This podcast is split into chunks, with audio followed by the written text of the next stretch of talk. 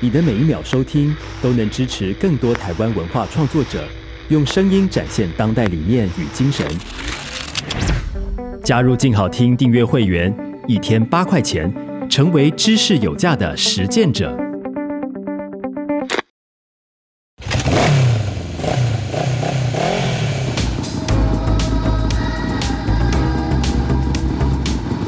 说走就走，跟我们一起去你的旅行。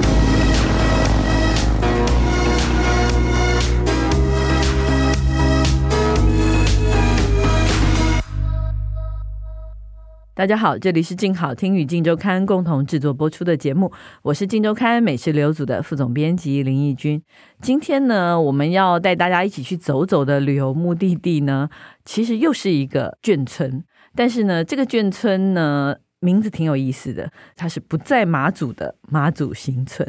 那既然要讲眷村这个话题，我们当然要请到我们静史旅的眷村专家、旅游记者 陈涵英 Stella 小史。嗨，大家好，我哎是眷村 达人。真的，我觉得这过去这一年，你从南到北，采你访走超你多踩过的眷眷村，没有十个也有八个 吧？我觉得有哎、我是不敢自称达人，但我真的觉得我真的可以带路了。对，真的因缘际会的，不知道为什么眷村题都是你。对，对但我觉得这次比较特别是，这个是离我家最近的一个眷村。对，这是我离我们家真的刚超近在讨论，今天是桃园人大集合。对，桃园人大集对，因合为。我们录音室也是桃园人，因为我不敢对相信，除了桃园人之外的人会不知道马祖新村。我一直以为马祖新村大家都知道，原来大家都以为马祖新村在马祖。 对只有桃园人知道马祖新村不在马祖。对，因为大家听到马祖新村，就是比如说你听到我要做这个题目，你也是说在哪？对，没有，我第一个反 应说啊，你又要去马祖了哦，。马祖我也是熟、哦。 对，因为你也去了好多次马祖，对我心想说啊，你是一直在马祖跟桃园之间跑来跑去吗？你知道吗？然对后他两地说往返他说不不不，这一次是马祖新村不在马祖，在对桃园。他在桃园，而且他是有名的桃园将军村。哦。那你说说你对马祖新村的印象啊？这个印象应该你小时候就有了吧？对我对他的印象其实是早市诶、就是早上有一个市场，然后那个市场非常的早，就是那种五六点的那种，然后可能嗯八九点就结束了这种早市。嗯然后就是有老旧的房舍啊，然后有很多呃嗯爷爷奶奶这种感觉。嗯可是这次我再去采访的话，我觉得它已经变成是一个全新的样子了。嗯它现在是充满历史文化的一个文创园区。它现在名字是马祖新村眷村文创园区。哦，这么正式的名称哦，诶，对，然后它其实是继台北的四四南村之后第二个以文化资产保存法保存的眷村。哦，所以它才有这么正式的名称嘛？对因为它真的是正式保存的一个地方。对，然后它现在是采那种边修复边活化的方式，然后它外面是有围起来的啦，嗯嗯，就是只有开放时间才会开放。是，但是我觉得它这个眷村很特别的事情是，因为它平常会门会打开嘛，嗯然后那个还是会住在附近的爷爷奶奶还是会进去里面的公园啊，或者里面的凉亭，就是乘凉散步。所以它里面其实生活感还蛮重。哦，就是说里面其实没有真的人，大家不住在里面了。对，然后，但是它就变成好像一个，就像一个公园一对样。对对对对。然后他每天早上门打开的时候，哎，附近邻居或是曾经住过那里的人，对大家又会进去在里面活动啊，对对可能对运动啊、聊天、下棋什么都会。对，哦，就增添一下那个眷村好，感。那那我还是要提出疑问，就是它到底为什么叫马祖新村啊呐、哦，其实马祖新村的由来是因为当时呢，就是他们为了要稳定在离岛的军人，嗯然后他们就把他们的眷属呢安置在这里，哦然后他们隔着海也有一个家，这样哦，所以等于说他们家的可能是家长或什么都是在就带是小都孩啊，都对在马祖当兵，或者是军在马祖军军人，人在马祖驻守在马祖。对，那他们的家眷就统一安置在这边，没错然后所以这个地方就叫马祖新村。对。哦然后它是有名的 OK 将军村，就是很多有、嗯有星星的人才可以住在这里。哦，所以就是那种对将官呐、校级或者是尉级的军官对对的对家眷才可以住在这边。对。，然后全盛时期它有两百一十户，其实还蛮大哦，还的。蛮大的耶。嗯，嗯哼哼然后他的房子呢，其实是由当时的指挥官，就是指挥部第一任的指挥官华哪里的指挥部啊？也是、呃哦、马祖祖的守备区的。华兴全将军主导的。嗯然后，因为他当时好像有一些留美的背景，所以他的房子呢其实是很洋式的，就是每一户都有专属的庭院，然后有红大门啊、绿窗框，其实还蛮漂亮的。哦，有像一一种个美国那种 house，可是又对台式的对，反正就眷是村的美学，眷村的美学。对 OK，那它现在就是已经变成一个文创园区了嘛？对然后那到里面等于说也是一样要吃喝玩乐喽，对啊，对不对？就是那它有什么可以好玩的地方吗它？里面有很多小店，然后它其中门牌二十号的是徐培清将军的故居，它现在是一个眷村的故事馆，嗯然后里面就有收集很多眷村的故事啊、老照片，就营造一个那种光阴的故事那种氛围啦。嗯对，对，然后就是我那时候进去的时候，还看到有人在里面下棋，就就是真的 真的在里面 就下，真的在里，面下棋。嗯，好悠闲哦。然后还有一间就是书房，然后这个书房是由十一号眷舍改装的，然后这间书房蛮多人都会去，是因为它很漂亮。嗯它是一个红砖的矮房，然后也是独栋独院，然后它的官舍的外面有一棵很大的榕树。进去里面呢，分了很多不同的小空间。它虽然那个长数不多，但是你就是可以坐在里面看书，比较不会被打扰，因为它就是有隔一些小空间。嗯，有很多蛮小可角爱落就是了。对对对， ，OK，然后里面当然也会有一些卖咖啡的、啊、卖冰的啊，嗯对，吃的、玩的、逛的，嗯，然后其实还有住的。哦，还可以住、哦。现在其实我走了这么多嗯眷村，发现其实大家还蛮多都会在眷村里面开始盖起了开民，宿，对不对？那用其实它很有氛围。用老房子改成民宿来经营，对对对，然后它就是马祖新村现在唯一的一间民宿。嗯然后大家因为刚好提到它叫什说么名字它叫做马村影园。刚刚有提到说，因为它都这边都是独门独户嘛，所以它其实还蛮大的。嗯，它的特色就是它一天只接待一组客人，所以你等于就是包栋这么大的空间，嗯就是有客厅啊、房间啊、浴室啊，还有户外的庭院跟后院。哦，这么大哦，对所以很适合找家人或者朋友一组的那个，对，两个小家庭一起出对游这种。对，或几个朋友这样子就包。那问题是住在这里能干嘛呢？除了睡觉之 外，逛眷村啊，嗯然后它在里面其实就蛮多好玩的啦。嗯它因为它有户外的那个庭院嘛，这边真的很适合带小朋友。它就有提供那个粉笔，然后就可以在围墙上乱画。它的围墙，它自己的围涂墙嗯自。己涂鸦， 对对，你可以涂鸦，嗯然后也可以在草地上玩，也是自己的草地，就是很安全的。所以可以带宠物吗？哦可以可以，它是宠物友善的民宿、所以很适合宠物，也很适合带小朋友。，对，就是真的就是去你的家的感觉。你暂时今天这里就是你家，然后还有一个后院，嗯，有可是水井，然后还有麻将桌。对我听说你是最喜欢这张桌子，对，我真的觉得在这边打麻将就是特有氛围，因为眷村太太大家 爱对啊搓麻将，对，感觉好像讲到健身就是，哎，对，就应该要打麻而且将。 电视都这样演了、对啊。对对，现在可以自己去演一次看看。对，然后他又又是独栋，所以你就不怕吵到别人。嗯，有时候其实民宿你自己对吵，你也怕吵到别人，对不对对？对对，嗯他就是你可以尽情的玩啊。对，那他这样子，因为要包栋嘛，会不会很贵？其实我觉得价格还算亲民诶、嗯他就是每天只接待一组客人，两个人就包栋了，然后最多可以住八个人。平日的话是四千块有找，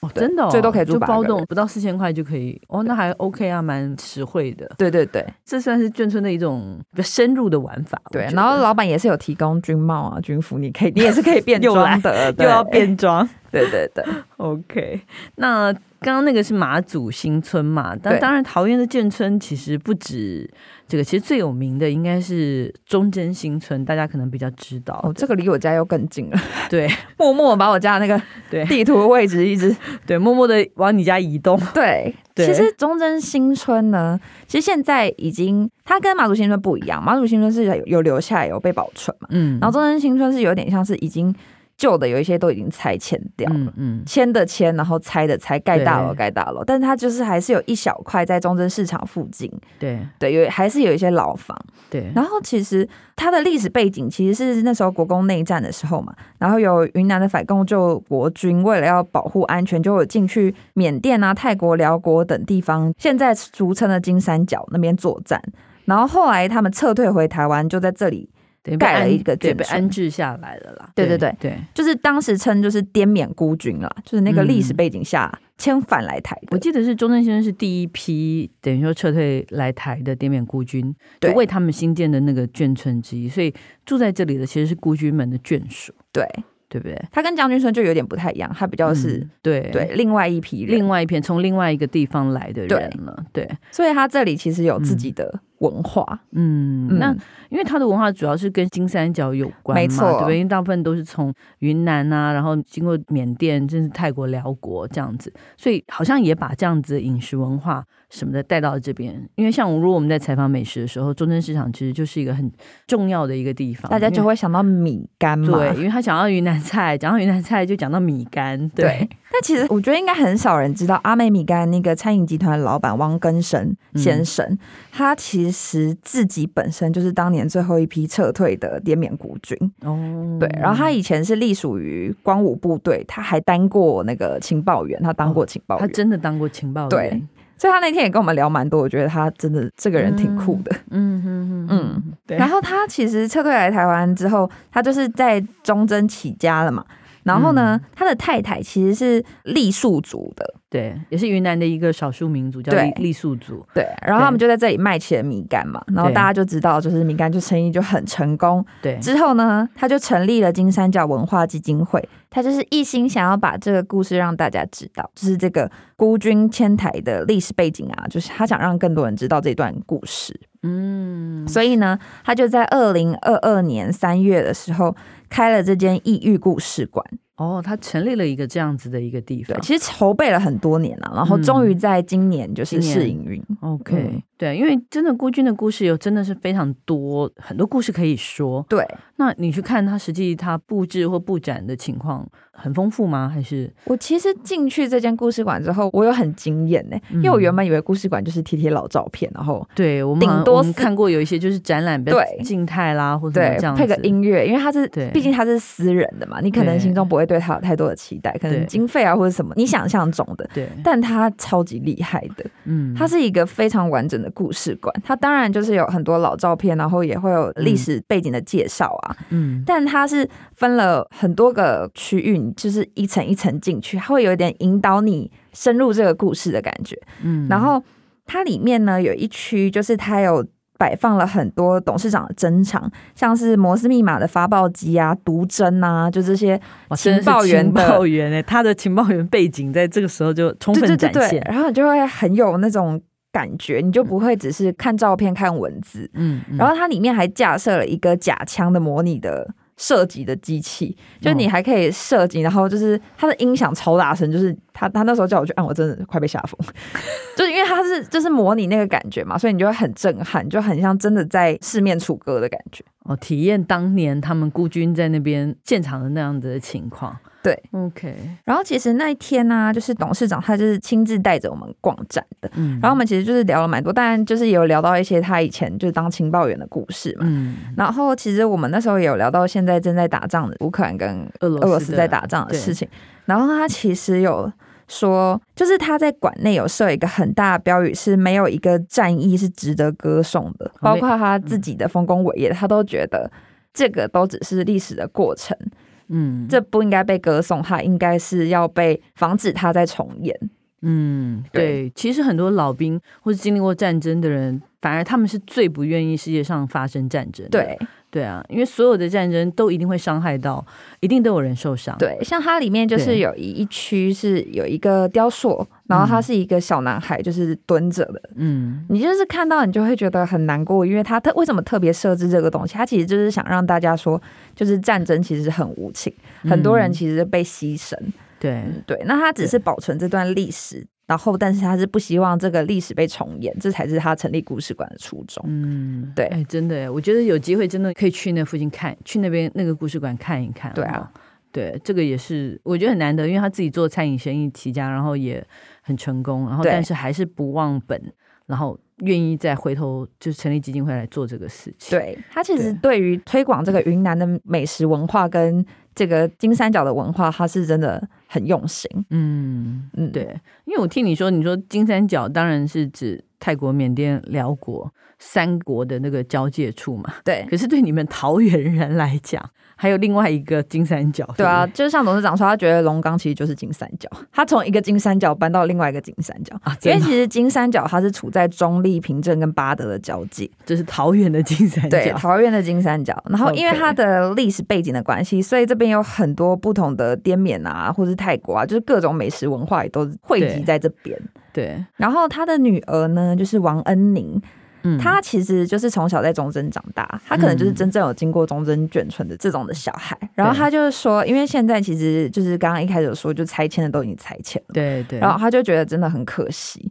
然后呢，她就决定，他们干脆就是买下这附近的幼稚园跟老教堂，然后打造一个他们自己的忠贞的记忆。那那嗯个刚刚那个故事馆，其实就是她小时候念的那个幼稚园。哦，幼稚园变成那个故事馆，对。那老教堂然后呢还，在吗？仔，他就把老教堂买下来之后呢，改成一间餐酒馆。啊，老教堂变成餐酒馆，对，也就是老教堂现在就变得很时髦这样。哦，那餐酒馆卖些什么呢？我、我觉得他就说他那时候在想要做什么，因为买是买了嘛，但是要对做些什么，他就在想说，他觉得这一附近好像没有一间卖酒或是有那种西式的高级一点的餐厅的感觉。嗯，嗯所以他就想说，好，那他干脆就把这边的特色料理做成西式化，这样但所以就是卖西餐，有点像但是是卖西餐，但是又是有云南味的东西，云南味的西餐，就是创意料理啦。简单来说，就是 OK 创意料理。嗯像是那个一般我们米干可能就会吃干的或者汤的米干嘛，对然后他干脆就把它做成焗烤的，哦，用焗烤来做，对，就是就是大家会吃意大利面的人感觉，但里面是米不干是千层面变千层米米干？干对，哦然后再加入臊子酱，也是云南的特别的酱嘛，所以它吃起来其实很香，很感觉还浓蛮搭的啊、其实很好吃，很对浓，对对，蛮搭的啊、对，很搭。嗯然后像是云式的烤香肠，就是其实欧洲吃的那种烤肠，它把它变成云南式的那种烤香肠，嗯嗯嗯嗯那一道也很好吃。对，因为云南香肠也很有名啊，不管是什么豆腐肠，或者反正就加了很多的料料加入一。对些云南特有的香料对，，确实是不比欧洲的那个香肠差。就是各有各的味道，它就是做成另外一种风味这样。。对对，然后店内其实最受欢迎的是教堂布丁啦，它就是取这个教堂意象，然后做了一个很漂亮的布丁，嗯就上面有个糖壳这样子。哦，做了一个呃糖壳来罩在这个布丁对上对面。对对，其实那一道很多人去拍照都会点。嗯，OK。那餐是我觉得设计的蛮有趣。那你对说它也是有卖，因为餐酒馆嘛，对它也是有卖一些酒水的。对酒水有什么？也是云南特色的酒水嘛。酒水有一杯叫做“醉云南私酿白酒水”，我觉得那一、那一个套餐就很适合。嗯就，是如果你想喝喝看云南是什么酒这样，然后他就说那个典故其实是因为来自于云南，其实很多家里都会自酿甜酒，嗯然后酒酿就会拿来做甜点、嗯做汤圆，嗯对。然后像是甚至富人在坐月子的时候也会用到酒酿，对，嗯对他就干脆把它弄成白酒水，嗯，就甜甜的啊，但是是伏特加的那个 v 嘎 g a 的基底这样。就是 Vaga 加上白酒水，对对对哇，这个完全马上度数直接拉高两倍不止哎、对，但是喝起来是没感觉的， 啊确定没因 为感觉甜甜，吗喝起来甜甜的。哦，后劲十足吧？对对对嗯，这个还感觉还蛮像这个中正新村给人家的感觉。哦对，啊然，后它的名字叫做饮食盛堂，嗯，瘾是哪个瘾？上瘾的瘾，嗯，食物的食，对，盛就是神圣的神嗯神，圣的教堂对的，它就把教堂变成饮食盛堂的感觉。嗯嗯所以它就是变成了一个卖云南新派料理的一个老教堂。对，很热门啊，其实一定要定位。对，OK，听你这样讲，我觉得这中正新村感觉就是又有新的变化、哎对对，他们其实在那边做了很多不一样的事，像他前阵子好像举办米干节，对对对对，所以你看，光去桃园，你看，如果说一次逛这两个眷村的话，光逛眷村就是一个对很有趣的旅行，对，很推荐大家有时间的话可以去看一看。对嗯吃点不一样的东西。好，那我们今天就先聊到这里，休息一下再回来我们的伴手礼单元，当然也是眷村伴手礼喽。开箱旅行，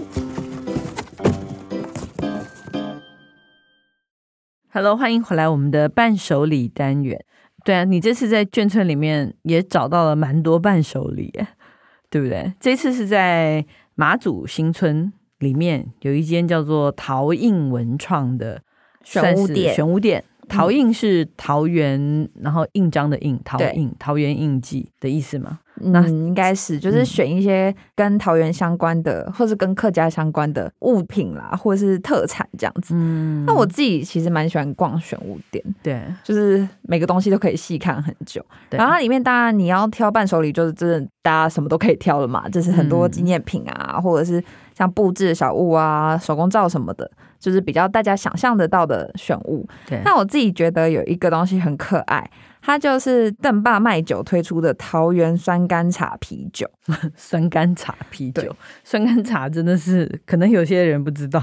它是很客家的一个，对啊，很多人都很爱喝酸甘茶来帮助一些消化的对方面的问题。 对对对，所以它是加了，就反正用酸甘茶风味的啤酒，其实我觉得它，我第一个会看到它是因为它很可爱，嗯因为它都是包装，它就是文创的店的那种包装，都会第一个就是会觉得啊、嗯，这个价格我真的是可以。 就它一定第一个要在视觉上吸引你嘛，对你得先觉得它可爱，对，然后你才会去，明明或就者说只特是别一支啤酒，怎么这么可爱对这样，？所以你就觉得它很特别，所以你就拿起来看这样子，对，然后它的包装其实是就是一只石虎，然后它穿着那哦个客家花色的领巾，然后拿一个灯笼，然后再推广那个酸甘茶的感觉，就很可爱啊！它很、哦嗯就是一只客家石虎， OK，然后那个其实大家知道酸甘茶，它是用虎头柑，然后加入茶叶，嗯然后九蒸九晒嘛，嗯嗯嗯，然后它这个酸甘茶呢，它是使用桃园龙潭百年福源茶厂所产的酸甘茶， ，OK，然后那个酿酒师本身就是一个客家人，嗯他就把这个酸甘茶酿成啤酒，嗯就会有一点柑橘香跟茶香这样子。但我觉得嗯这个口味喜不喜欢，就是跟那个很看个人，因为有些人本身就不喜欢酸甘茶，嗯，对，那那它何况在变做成成了啤啤酒 酒，，对。对 但我觉得它就是很特别的味道嘛，可以尝鲜看看。 OK，那就算你不喝酒，这里应该也是有非常多各式各样的桃园可以商品。调，对对对，反正丰俭由人，可以在这边好好的买你喜欢的伴手礼回去，当做没这个错。对桃园旅行的纪念品。好，希望大家喜欢我们今天的节目。如果想知道更多更及时的旅游资讯，欢迎关注静时旅的 FB、YouTube 频道或者是静周刊的网站。感谢大家的收听，也请持续锁定由静好听与静周刊共同制作播出的《去你的旅行》，我们下次见，拜拜。拜拜。想听爱听，就在静好听。